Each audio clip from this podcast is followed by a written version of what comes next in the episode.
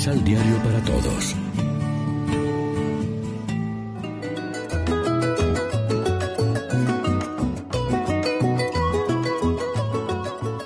Primera lectura. La sangre de Cristo nos purifica de todo pecado. De la primera carta del apóstol San Juan. Queridos hermanos, este es el mensaje que hemos escuchado de labios de Jesucristo y que ahora les anunciamos. Dios es luz y en Él no hay nada de oscuridad. Si decimos que estamos con Dios pero vivimos en la oscuridad, mentimos y no vivimos conforme a la verdad. Pero si vivimos en la luz como Él vive en la luz, entonces estamos unidos unos con otros, y la sangre de su Hijo Jesús nos purifica de todo pecado. Si decimos que no tenemos ningún pecado, nos engañamos a nosotros mismos, y la verdad no está en nosotros. Si por el contrario confesamos nuestros pecados, Dios que es fiel y justo, nos los perdonará y nos purificará de toda maldad. Si decimos que no hemos pecado, hacemos pasar a Dios por mentiroso y no hemos aceptado verdaderamente su palabra. Hijitos míos, les escribo esto para que no pequen, pero si alguien peca, tenemos como intercesor ante el Padre a Jesucristo el justo, porque Él se ofreció como víctima de expiación por nuestros pecados, y no solo por los nuestros, sino por los del mundo entero. Palabra de Dios.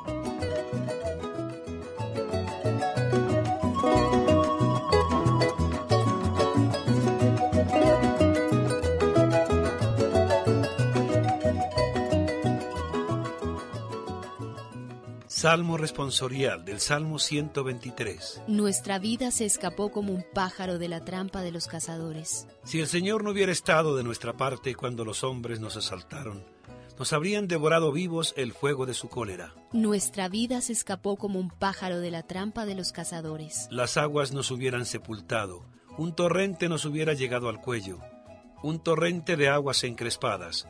Bendito sea el Señor, que no nos hizo presa de sus dientes. Nuestra vida se escapó como un pájaro de la trampa de los cazadores. Nuestra vida se escapó como un pájaro de la trampa de los cazadores. La trampa se rompió y nosotros escapamos. Nuestra ayuda nos viene del Señor que hizo el cielo y la tierra. Nuestra vida se escapó como un pájaro de la trampa de los cazadores.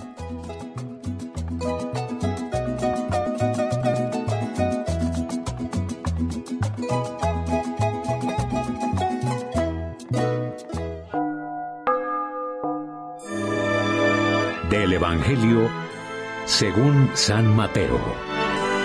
Después que partieron los magos, el ángel del Señor se le apareció en sueños a José y le dijo, Levántate, toma al niño y a su madre y huye a Egipto. Quédate allí hasta que yo te avise, porque Herodes buscará al niño para matarlo. José se levantó, tomó de noche al niño y a su madre y se retiró a Egipto. Permaneció allí hasta la muerte de Herodes.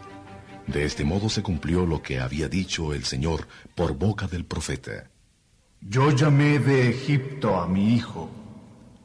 Entre tanto Herodes, al ver que los magos lo habían engañado, se enojó muchísimo y mandó matar a todos los niños menores de dos años que había en Belén y en sus alrededores, de acuerdo con los datos que le habían proporcionado los magos. Entonces se vio realizado lo que anunció el profeta Jeremías. En Ramá se oyeron gritos, grandes sollozos y lamentos. Es Raquel que no quiere consolarse porque llora a sus hijos muertos. Lección Divina. Amigos y amigas, ¿qué tal? Hoy es 28 de diciembre. La iglesia se viste de rojo para celebrar la fiesta de los santos inocentes y como siempre, a esta hora nos alimentamos con el pan de la palabra que nos ofrece la liturgia. Toda información que tenga que ver con el derramamiento de sangre porque es signo de violencia, agresión y desprecio de la vida humana, nos perturba. La indignación es todavía mayor cuando se trata de la sangre de niños inocentes que bajo ninguna circunstancia podemos aceptar. Sin embargo, los poderosos de cada época no han tenido ni tienen reparo en derramar sangre inocente con tal de mantenerse en el poder y proteger sus mezquinos intereses personales, como el caso de Herodes el Grande.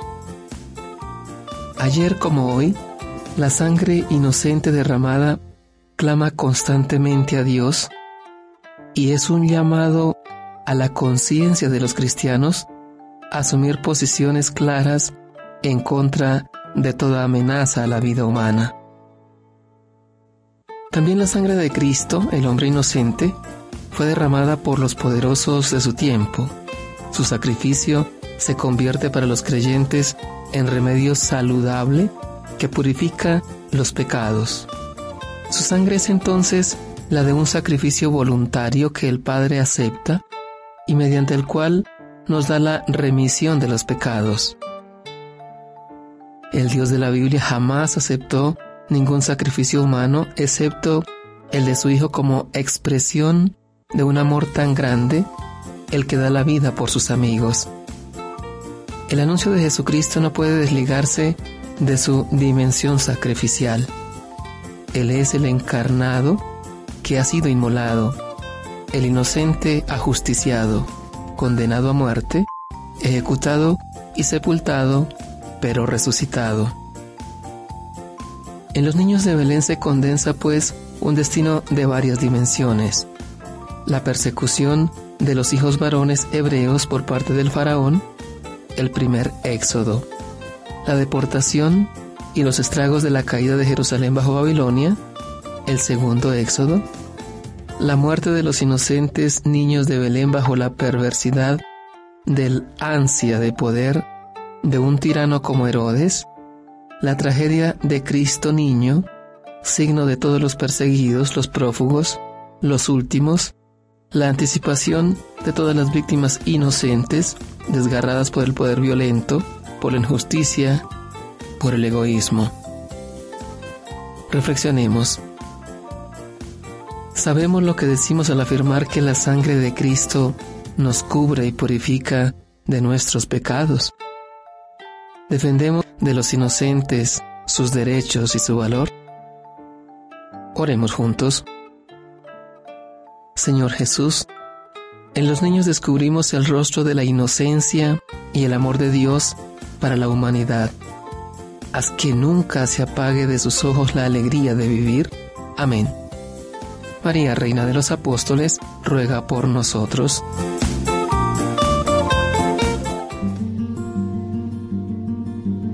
Complementa los ocho pasos de la Alexio Divina adquiriendo el emisal Pan de la Palabra en Librería San Pablo o distribuidores. Más información www.sanpablo.co Pan de la Palabra. Vive la reflexión.